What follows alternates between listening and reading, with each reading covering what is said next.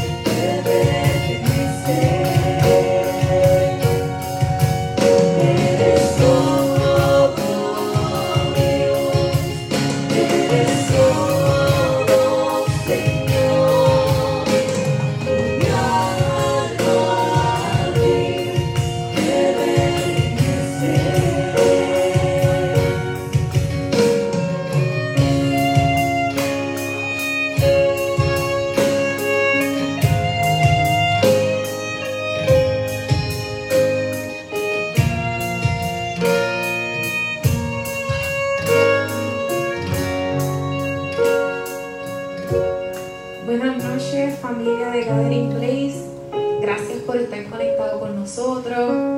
Lo extrañamos, pero sabemos que vamos a estar juntitos de nuevo pronto. Gracias por conectarse. Quiero agradecer al ministerio que está con nosotros hoy. Bienvenido. Esta es casa donde quiera que estemos. Y gracias por conectarte. En esta noche los invito a que se pongan en oración conmigo. Porque nuestros corazones están de luto por muchas razones.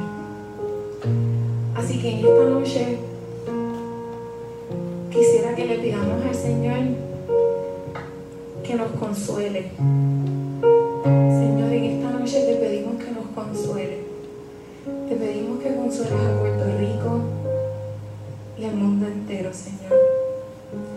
Te pedimos que quites toda maldad de nuestra mente, toda maldad de nuestro corazón y todo aquello que nos aleja de ti, mi Dios.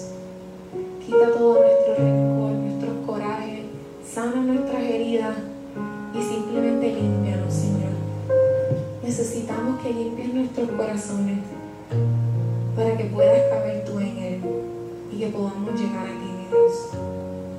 Ayúdanos en este caminar. Ilumina nuestras mentes, ilumina nuestros corazones. Que cada uno de nosotros necesitamos más de ti, Señor. Puerto Rico necesita de ti. El mundo necesita de ti, Señor.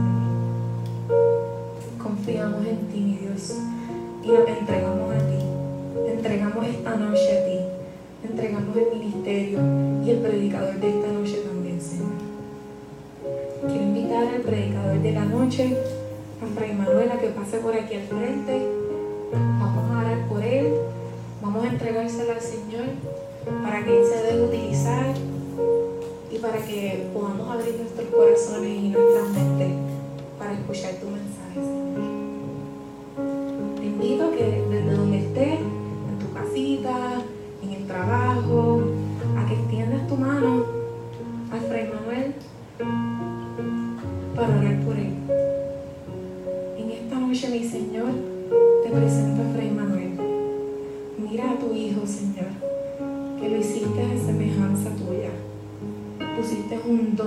corazón y Él está aquí haciendo tu voluntad, Dios.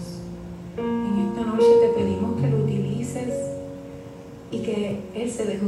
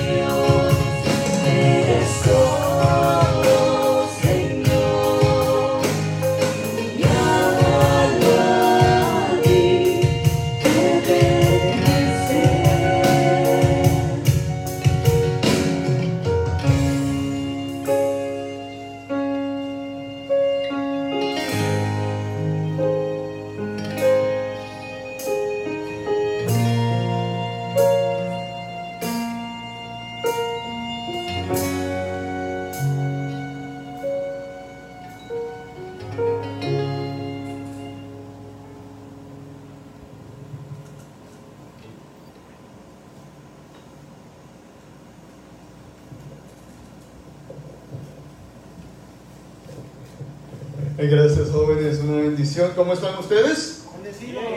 Eh, bien triste, bien aburrido. ¿Qué pasó? ¿Cómo están ustedes?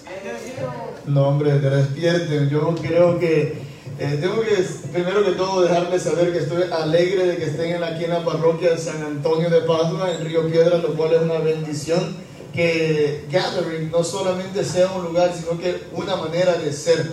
Entonces, aquí siempre le digo a las personas cuando estén que nosotros no estamos bien cuando nos encontramos en la presencia de Dios. Cuando nos encontramos en la presencia de Dios, lo que estamos es bendecidos. Porque si yo digo que estoy bien, muchas veces lo digo de diente a labios, no estoy bien chavado, podemos decir, pero no estoy tan bien. Pero cuando usted dice estoy bendecido, estoy bendecido, lo que está diciendo es que sobre su problema, sobre su situación, está Dios. Amén. ¿Cómo están ustedes? Ve que lo dice ya por otra vez. Si te equivocas te cobro. ¿Cómo están ustedes? Bendecidos. Bendecidos. Pero estamos en Pascua. Entonces falta algo más. Es en Pascua. Quiere decir que si estamos en Pascua, la respuesta debe ser estoy bendecido o bendecida y resucitado. ¿Eh? ¿De acuerdo? Entonces, ¿cómo están ustedes? Bendecidos y resucitados. Vamos a ver, ¿quiénes mandan aquí, los hombres o las mujeres? Aquí hay un matriarcado. Vamos a ver quiénes mandan, los hombres o las mujeres. Voy con las mujeres primero, las damas les damos siempre el privilegio. Hombres, por favor, no me vayan a hacer pasar el ridículo, lo cual pasa en muchas ocasiones. Mujeres, ¿cómo están ustedes? Resucitados. ¿De quién están huyendo ustedes? ¿Fue un alarido o un grito? Hombres, ¿cómo están ustedes? Y con las bocas tapadas parece también. Hoy quiero compartirles algo que sin duda para mí es bien importante, que lo escuchamos hace unas semanas atrás, pero hoy debemos de volver a retomarlo. Y lo que quiero compartir con ustedes, especialmente aquellos que nos sintonizan desde sus hogares, es lo siguiente. ¿Quién te acompaña? ¿Con quién vas? ¿Quién dirige tu vida? ¿Ah? Eh, ¿Hacia dónde te diriges? Eh, En nuestra vida, especialmente ustedes como jóvenes, una de las cosas que tanto buscan, que tanto anhelan es el propósito. ¿Cuál es mi propósito? ¿Hacia dónde voy? ¿Con quién voy? Eh, en muchas ocasiones yo me enfoco tanto en esos tiempos como ustedes eh, que mi único propósito, mi único enfoque es encontrar mi media toronja, ¿no? naranja o china, lo que usted le quiere decir, ¿no? ¿Quién va a ser esa persona con la que me voy a quedar? Y yo quiero eh, que hoy usted me permita acompañarle a descubrir a la persona que le va a dar propósito a todo lo que usted tiene y quiere. Ah, y es tomado de la palabra de Dios, reconocemos solamente, déjenme leer la introducción. Y la introducción lo va a decir todo.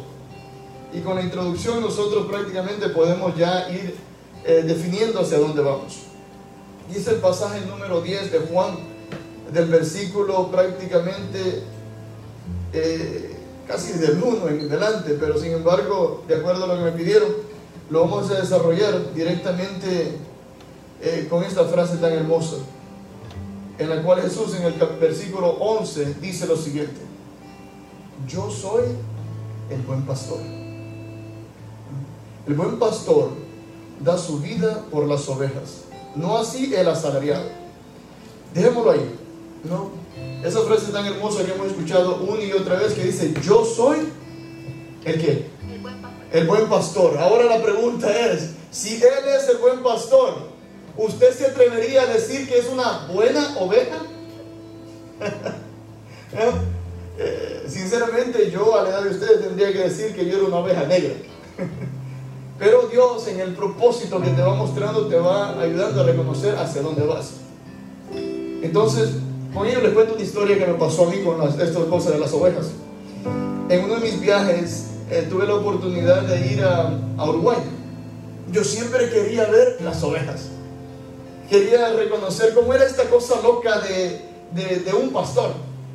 Entonces, llegando a Uruguay, en una de las misiones que tuve, me encuentro con, con un pastorcito, con un niño como de 10, 15 años, lo más. y lo veo que él andaba cargando una oveja. Y yo siempre había soñado tomarme una fotografía como la del buen pastor. Ustedes se la han visto, como que toma la oveja, se la pone. Y el niño me dice, no. Yo en ese tiempo ya era fraile, entonces me dice, no, fraile, no se la ponga. ¿Por qué? Porque lo puede cagar o se puede orinar en usted, eso no es bueno. y le digo, ok, está bien. Y le digo, pero ¿me puedo tomar una foto con la oveja? Me sí, tómate una foto con la oveja. Me tomo la foto con la oveja, quedé así más guapo de lo que soy porque la oveja era bien linda, ¿no? Y después yo quería corroborar lo siguiente. Que dicen que la oveja escucha al pastor. Entonces, cuando el niño ya está sus quehaceres, donde estábamos nosotros, le digo, mira, yo siempre he querido comprobar lo siguiente. Es cierto que las ovejas escuchan la voz del pastor. Y dice, ¿lo quieres comprobar? Vente conmigo. Nos fuimos a un aprisco. El aprisco es el lugar donde están todas las ovejas. Y él andaba con una, cuando pronto la soltó, entró al aprisco y empezó a caminar la oveja. Y era feliz ahí entre ellos. De repente le digo, llámalas a ver si todas vienen. Había como unas 30, 40, 50 ovejas en todo el área. Y las llama. Y cuando lo escucho, él dice, vengan. Y todas las ovejas literalmente, como que les habían dicho que hay comida. Y empiezan todas una tras otra, tras otra, tras otra. Así como usted cuando suena la campana de la iglesia que deja todo lo que tiene y sale para la misa, ¿verdad? Casi así, casi así. Entonces salen todas las ovejas, llegan a los pies literalmente del niño y el niño les tira una cosita ahí para el como. Y yo, wow, qué chévere, cómo escuchan la voz del pastor. Y dije yo, ¿será que Dios me está formando para ser un buen pastor? Si soy un buen pastor, voy a probar. Y le digo, déjame ver si yo tengo la voz del buen pastor. Y yo escuché lo que el niño había hecho y dicho, venga. Entonces yo preparo mi mejor garganta, hago gárgaras y le hago, le digo, mira, mándala, mándala, mándala lejos. Y se van las ovejas, pasaron como 10 minutos, se, se mientras yo hablaba otra cosa con el niño. Y yo le digo a las ovejas, vengan. Miren, cuando yo dije eso, las ovejas parecía que habían visto al diablo. Salieron corriendo tanto que el niño dice, me la vas a matar. Sin duda que ese pasaje es muy real. Porque en ese entendimiento sí, las ovejas escuchan la voz del pastor. Pero ¿por qué las escuchan? ¿Por qué las escuchan? Y nosotros debemos hacer el bien y decir, ¿por qué yo vengo a la iglesia? Déjenme sacar mis notas que todas las tengo acá. Lo primero, porque el buen pastor no es como el asalariado. El asalariado es aquel que hace las cosas por compromiso. Eh, porque va a tener una remuneración, le van a pagar. El buen pastor lo hace por amor. Y el buen pastor aprende a caminar con sus ovejas. Yo, como padre Pipo de la parroquia de ustedes, eh, somos nuevecitos en esto. eh, tiene unos cuantos años, yo también tengo apenas unos cuantos años.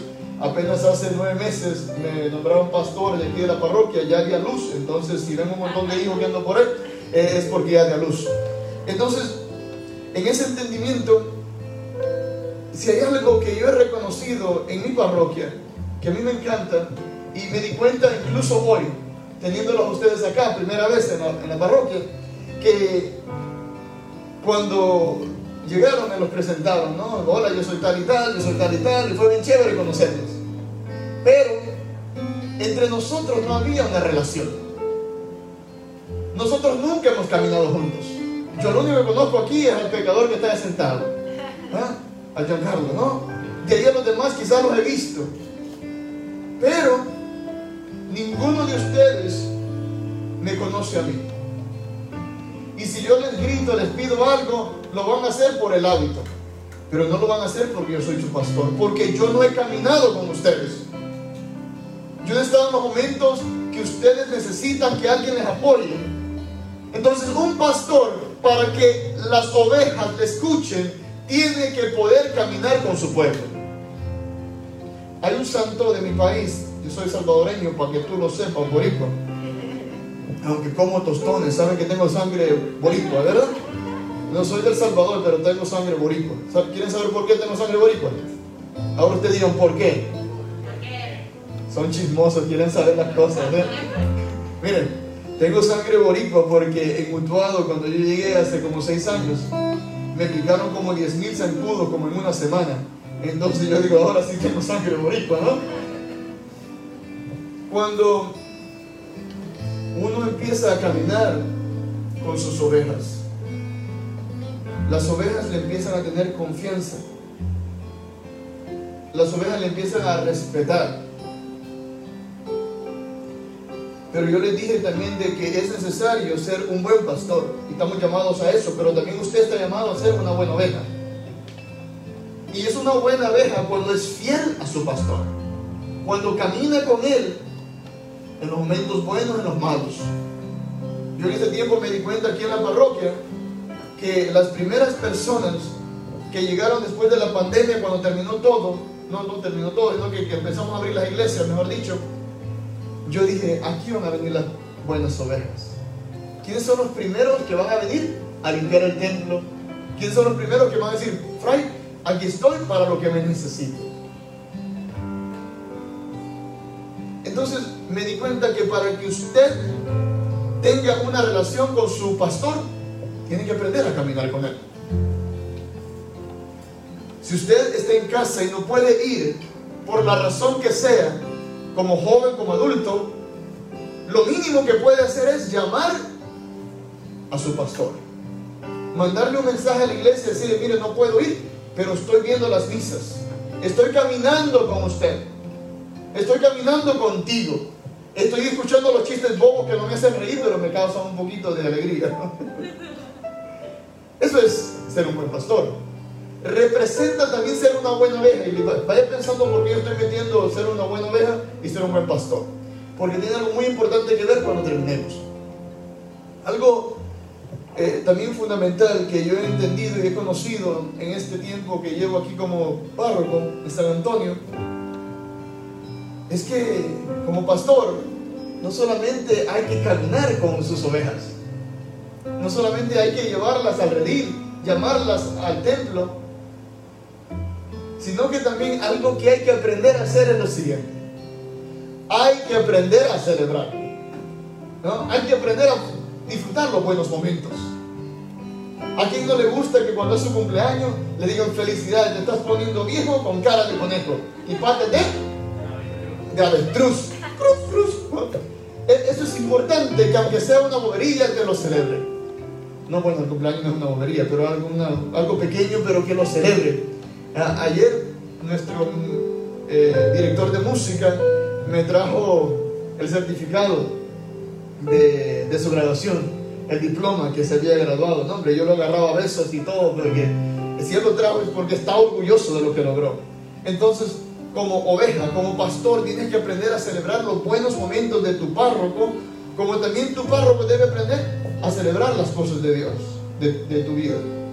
Porque sabes que el buen pastor por excelencia, Jesús, cada momento que tú vienes a misa, Él hace una fiesta en el cielo.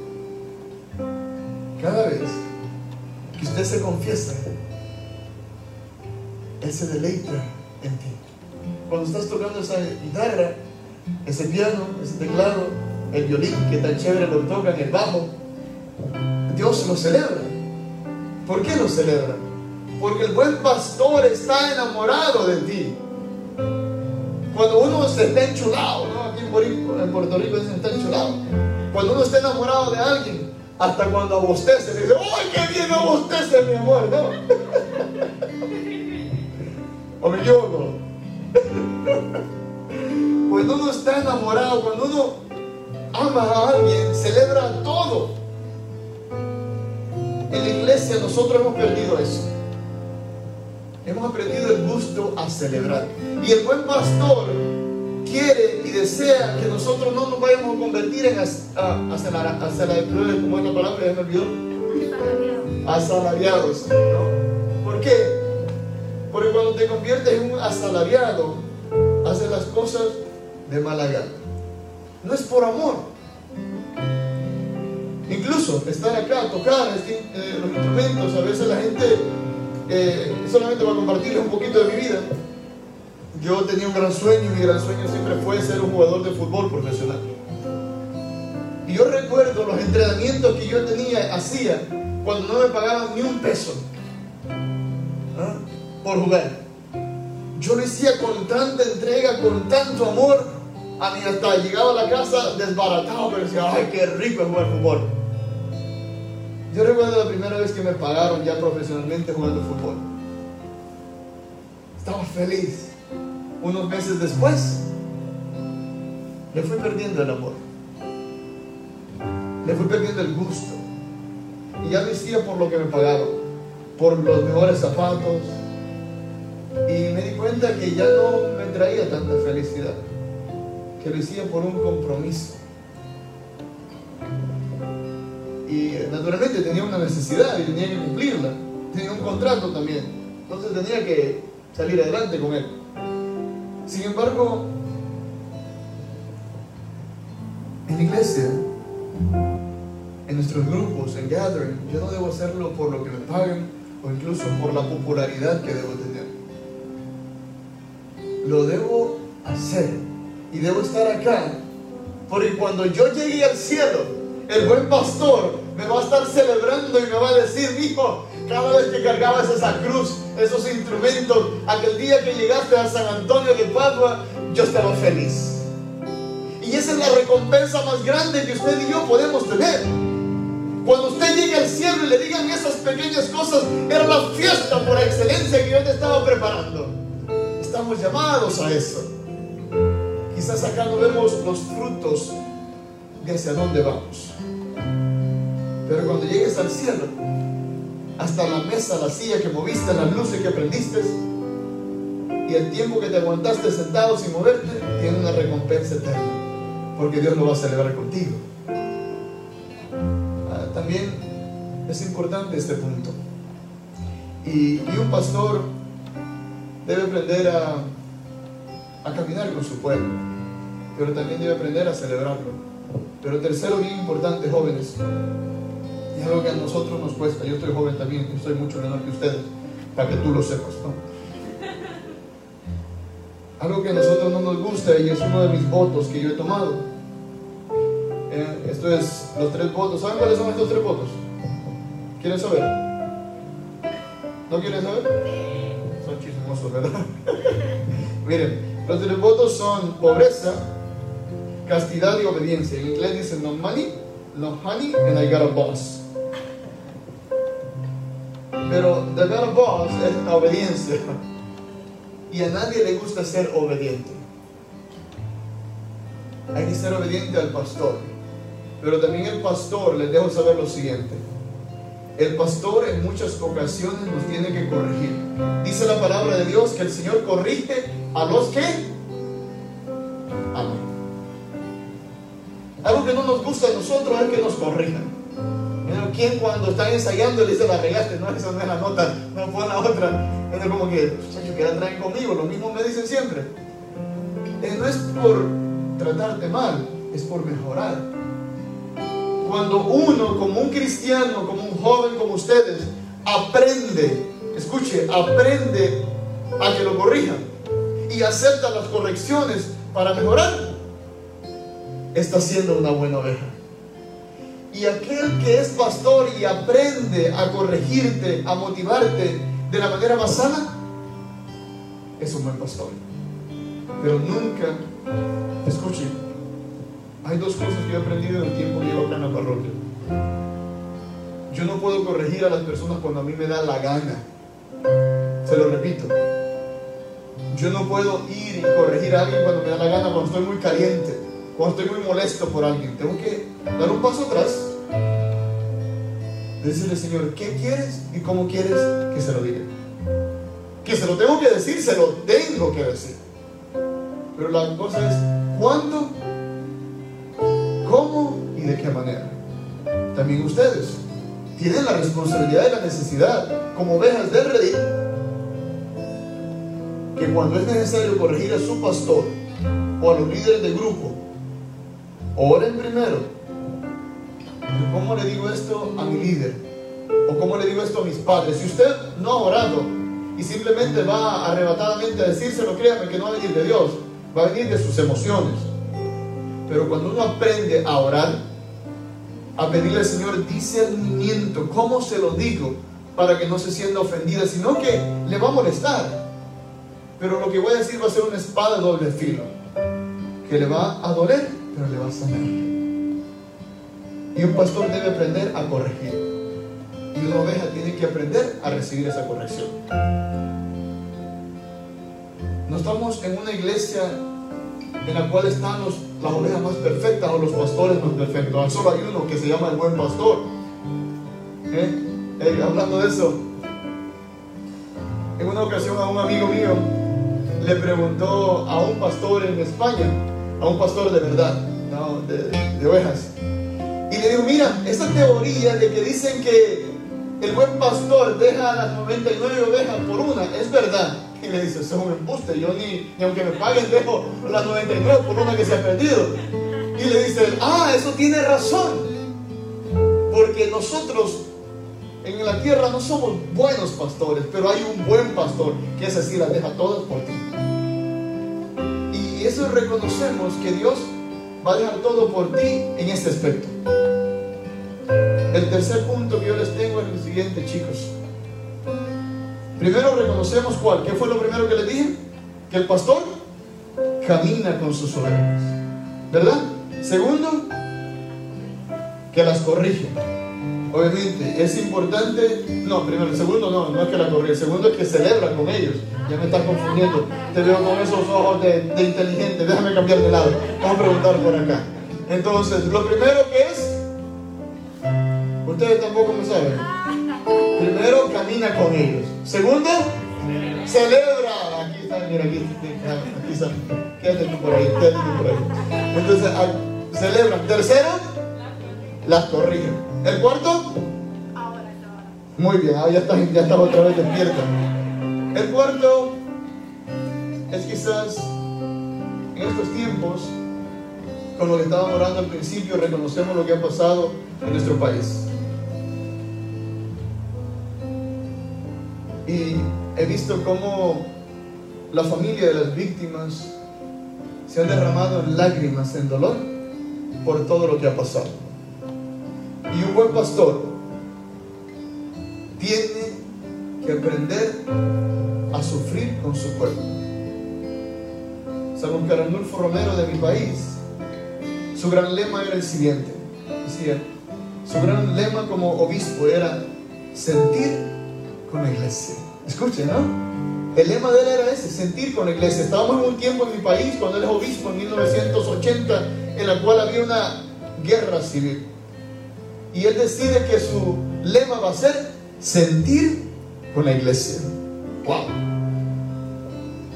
Qué hermoso es cuando tu pastor te ve y dice, ¿por qué estás triste? Cuando vas donde él y estás llorando o decepcionado porque te dejó aquel que tanto amabas, escucha. Porque para el mundo quizás no es la gran cosa, pero para ti es lo más difícil que estás viviendo. Cuando un pastor aprende a sufrir, cuando un pastor acompaña a sus ovejas en sufrir, es un buen pastor. Pero también está el otro lado de la moneda. Cuando la oveja acompaña a su pastor cuando él está mal. Si has aprendido a celebrar el día de su ordenación, de todas sus fiestas especiales, también debes de aprender a celebrar o acompañarle, mejor dicho, cuando él está llorando, cuando él está triste. Y quizás tú no sabrás las lágrimas que él pasa solo. Los líderes de ustedes, de los diferentes grupos de la parroquia, los momentos tristes que pasan. Pero estamos llamados aprender a llorar, a sufrir, a sentir con aquel que está mal. Y eso es lo que el buen pastor hace. Cuando nosotros reconocemos que hay un momento para caminar y llegar a nuestra meta y que no podemos llegar solos, pero lo vamos a tener en momentos de celebración, en ese momento de celebración cuando nos vamos mal, cuando nos equivocamos, Dios nos va a corregir. Eh, pero también cuando metamos la pata o perdamos un ser querido, como está pasando en este momento en India, cuántas personas en este segundo están cayendo desplomados en el piso por la pandemia, por no poder llegar a un hospital no a un tratamiento. Y estoy seguro que hay muchos sacerdotes, muchos pastores que están sufriendo con sus ovejas. Parte también de una purificación a la cual todos tenemos que llegar. Por ende, yo hoy jóvenes quiero decirles lo siguiente, y voy terminando con esto. La calidad, escucha, la calidad de oveja que usted llegue a ser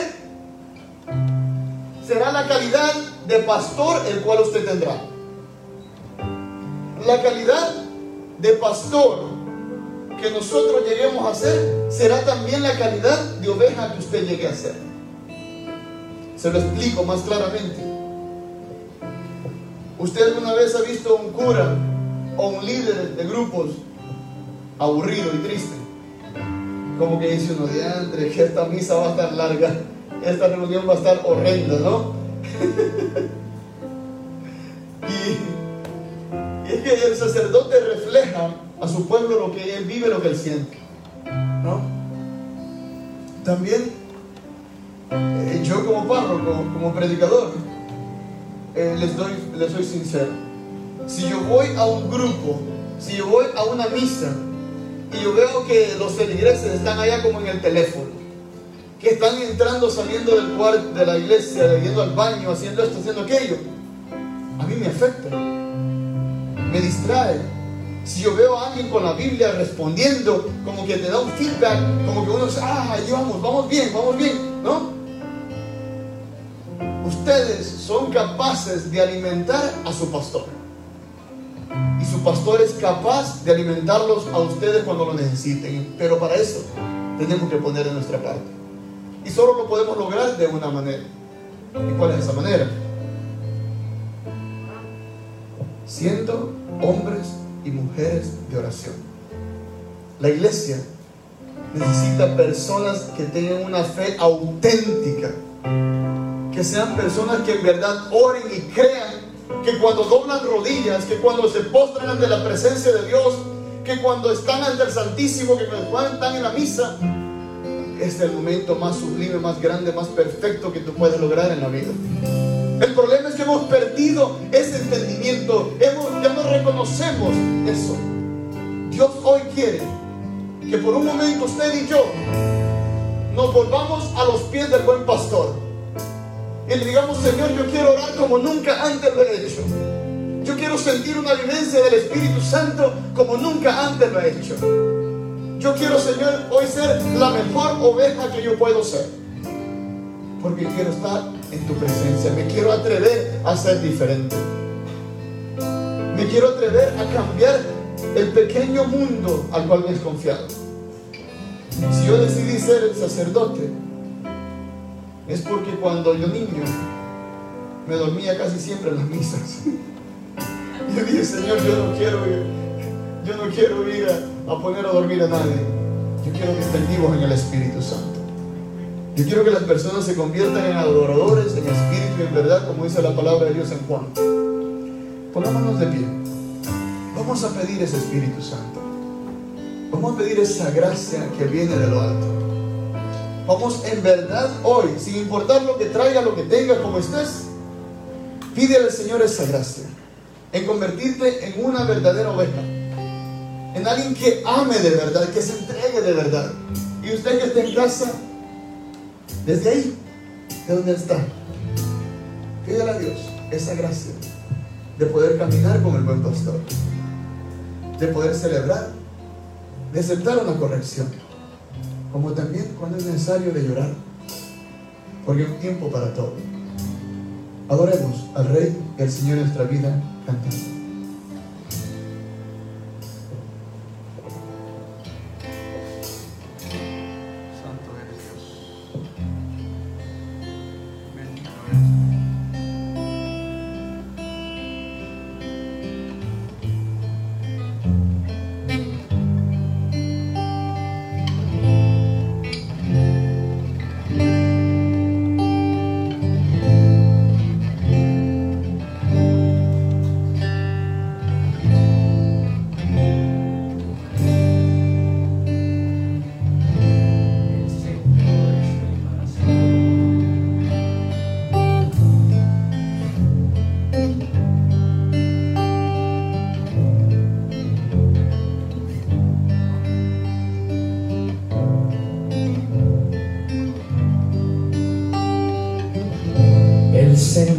Señor es mi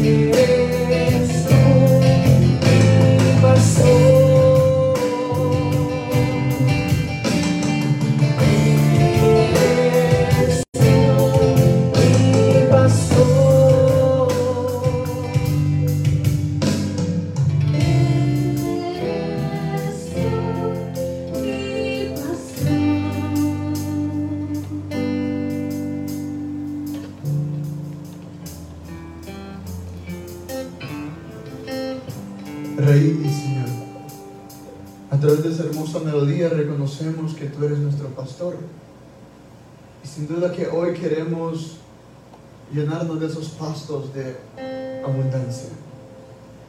Eh, jóvenes, yo no sé cómo tú has llegado. No sé cómo estás viviendo tu vida espiritual.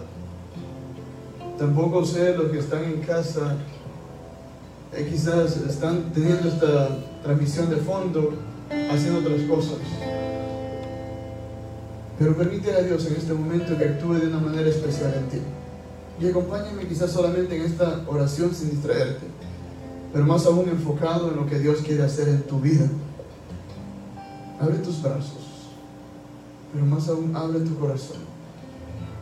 Abre tu mente a lo que Dios quiere hacer, pero también tráele tu dolor y tu angustia.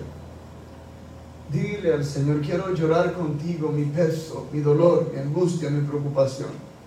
Rey y Señor de, la gloria, ante ti que eres el buen pastor, vengo con todas mis cargas, con todas mis preocupaciones, ansiedades y dificultades. Las presento ante tus pies y ante ellas me pongo a llorar porque reconozco que solamente tú me entiendes. Que tú sabes de qué soy hecho, de todo aquello que me aparta de tu misericordia y de tu amor. Y que hoy más que nunca necesito que el buen pastor venga, me abrace, me fortalezca y sobre todo me traiga la serenidad que el mundo no me puede dar. San Francisco de Asís, el fundador de la orden a la que pertenezco, decía lo siguiente, empieza haciendo lo necesario, luego lo posible y terminará haciendo lo imposible. Pidámosle a Dios que nos llene de esa misericordia, de esa gracia, de aquello que parece imposible, pero debemos de reconocer que para Dios no hay nada imposible. Padre amado, colma de gracias a cada uno de tus hijos aquí presentes. Llénalos de tu espíritu, fortalécelos con tu gracia, pero sobre todo aumenta en ellos una fe inquebrantable, una fe recta, una esperanza cierta y una caridad perfecta.